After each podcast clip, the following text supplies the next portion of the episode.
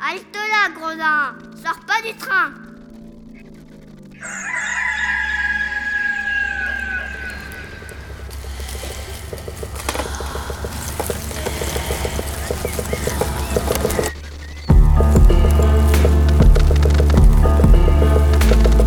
Dès ma plus tendre Plus on est jeunesse, malheureux, plus on souffre. Il faut plaindre les affligés. C'est une loi loi de l'humanité. puis de manière ou d'autre, les consolations arrivent et la douleur s'en va. Damit nun durch mich ein Unrecht. Je me propose de raconter 100 nouvelles ou fable, ou parabole, ou histoire, à notre L'an 1348, la peste se répandit dans Florence. On trouvera dans ces nouvelles plusieurs aventures galantes, tant anciennes que modernes. Salut, c'est Blanche Ripoche. Je suis à Saint-Grégoire, en Bretagne. Il est 15h48. Il fait plutôt beau. Et je vais vous lire la nouvelle 7 de la quatrième journée, intitulée Le crapaud ou l'innocence justifiée hors de saison.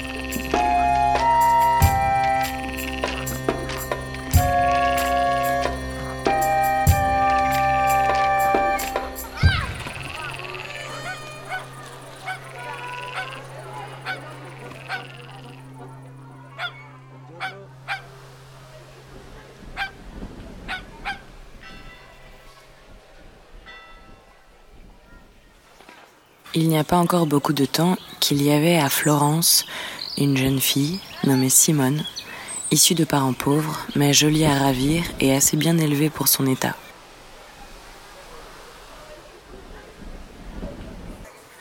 Comme elle était obligée de travailler pour vivre, elle filait de la laine pour différents particuliers. Le soin de songer à gagner sa vie ne la rendait point inaccessible à l'amour. Pasquin, jeune homme d'une condition à peu près égale à la sienne, eut occasion de la connaître en lui apportant de la laine à filer pour un fabricant dont il était commis, et la trouvant aussi honnête que jolie, il ne put se défendre d'en devenir amoureux.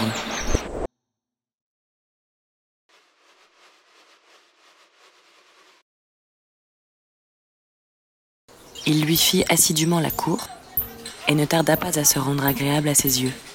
S'apercevant qu'il commençait à faire impression sur le cœur de la belle, il redoubla de soins, pressa, sollicita et acheva de l'enflammer au point qu'elle soupirait après lui presque à chaque fois qu'elle tournait son fuseau. Sous prétexte de veiller à ce que la laine de son bourgeois fût bien filée, et le fût avant tout autre, il lui rendait de fréquentes visites. Le temps qu'il passait auprès d'elle lui paraissait toujours trop court. Il l'employait à lui parler de sa tendresse, à lui vanter les plaisirs de l'amour, à l'exhorter, à la solliciter de répondre à sa flamme et de le rendre le plus heureux des hommes en consentant à l'être elle-même. Le cœur de Simone était de moitié dans tous les discours de son amant, mais la timidité l'empêchait de céder à ses sollicitations. L'un devenu plus hardi et l'autre moins honteuse, ils mêlèrent enfin leurs fuseaux et trouvèrent tant de plaisir dans ce mélange qu'ils s'exhortèrent mutuellement à le continuer. Leur amour, au lieu de s'affaiblir par la jouissance, devenait chaque jour plus ardent. Ils ne laissaient jamais échapper l'occasion d'en goûter les fruits. Elle se présentait souvent, mais beaucoup moins qu'ils ne désiraient. D'ailleurs, la crainte d'être surpris abrégeait souvent leur plaisir. C'est ce qui fit naître à Pasquin le désir de voir sa maîtresse ailleurs que chez elle, afin de pouvoir se livrer tout à son aise à ses transports. Dans cette intention, il lui indiqua un jardin où il serait à l'abri de toute espèce d'alarme et de soupçon. Simone accepta avec joie la proposition et promit de s'y trouver le dimanche suivant, après dîner. Le jour arrivé, elle dit à son père qu'elle allait avec Lagine, une de ses bonnes amies, à l'église de Saint-Gall pour gagner l'indulgence plénière. Et accompagnée de sa camarade, elle courut droit au jardin. Son amant l'y attendait avec un de ses amis, nommé Puquin, mais qu'on appelait le plus communément le Strambé. Celui-ci profita de l'occasion pour faire connaissance avec Lagine. Il la complimenta sur sa gentillesse et ils devinrent bientôt bons amis pendant que ceux-ci étaient tout occupés à s'entretenir d'amourette, Pasquin et Simone se retirèrent dans un coin. Il est aisé de deviner ce qu'ils y firent.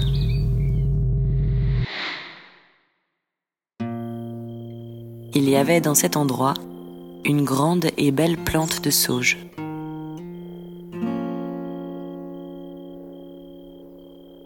Pendant que nos deux amants se félicitent de se trouver dans un lieu si agréable, et qu'ils prennent des mesures pour y revenir bientôt, Pasquin cueille une feuille de cette sauge et s'en frotte les dents sous prétexte qu'il n'y a rien de meilleur pour les blanchir. Mais à peine cette plante a-t-elle touché ses gencives qu'il pâlit. Bientôt après, il perd la vue, la parole et la vie. Simone, surprise d'un accident si funeste et si prompt, jette les hauts cris, pleure, se désespère. Elle appelle Strambé et Lagine, qui volent à son secours. Rien d'égal à leur étonnement quand ils voient Pasquin étendu par terre et sans mouvement. Le Strambé, qui s'aperçoit que le corps de son ami est enflé et son visage couvert de taches noires. Ah, malheureuse, s'écrie-t-il, tu l'as empoisonné. Les voisins et les maîtres du jardin, accourus au cri de Simone et trouvant le corps de son amant tout noir et enflé, joignent leurs soupçons et leurs reproches à ceux de Strambé, et cette pauvre fille, que l'excès de la douleur empêchait de se justifier, achève par son silence de leur persuader qu'elle est coupable. Elle eut beau vouloir s'en défendre quand ses sens furent un peu calmés, on la saisit, et elle fut conduite devant le podestat, en présence duquel elle fut accusée par Strambé et par deux amis de Pasquin qui étaient survenus dont l'un portait le nom d'Atio et l'autre celui de Malaisé. Le juge travailla sans délai à l'instruction de l'affaire. Il interrogea Simone et après ses réponses, ne pouvant se figurer qu'elle fut criminelle, voulut se transporter avec elle à l'endroit où l'événement était arrivé et où le corps du mort était encore étendu, pour apprendre d'elle-même toutes les circonstances de cette mort subite. Arrivée sur les lieux, Simone raconta au juge dans le plus grand détail comment la chose s'était passée.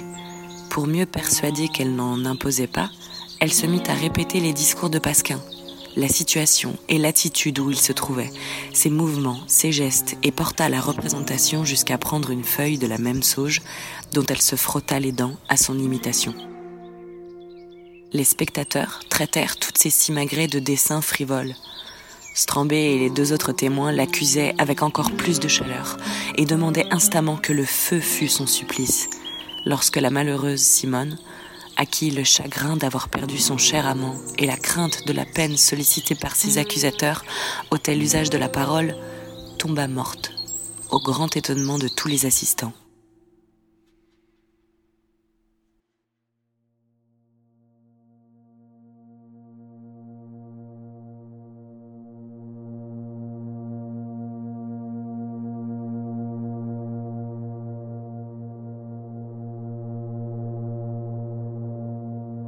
Ainsi finirent en un jour, et presque à la même heure, l'amour et la vie de ces deux amants.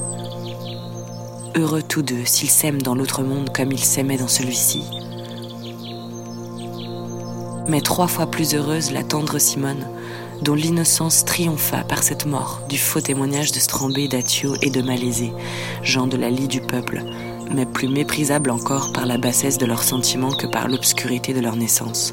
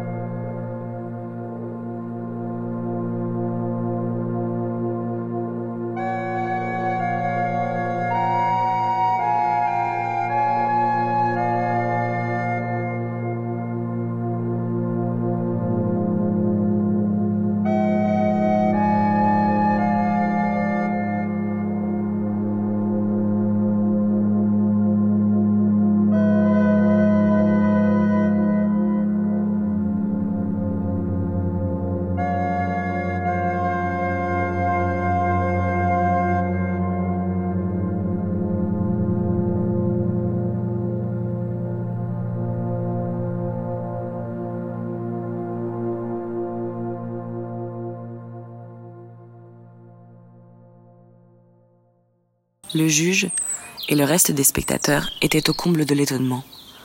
Cependant, après les premiers moments de surprise, le podestat, voyant que cette sauge devait être venimeuse, donna des ordres pour qu'on l'arrachât afin de prévenir de pareils accidents.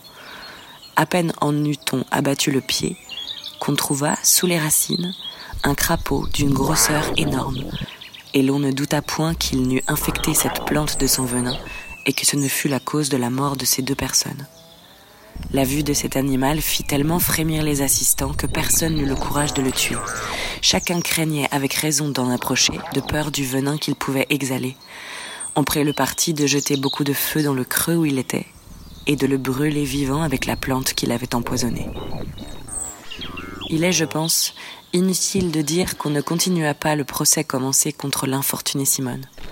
On l'enterra avec son amant dans l'église de Saint-Paul, sa paroisse, et ses propres accusateurs se firent un devoir d'assister à ses funérailles.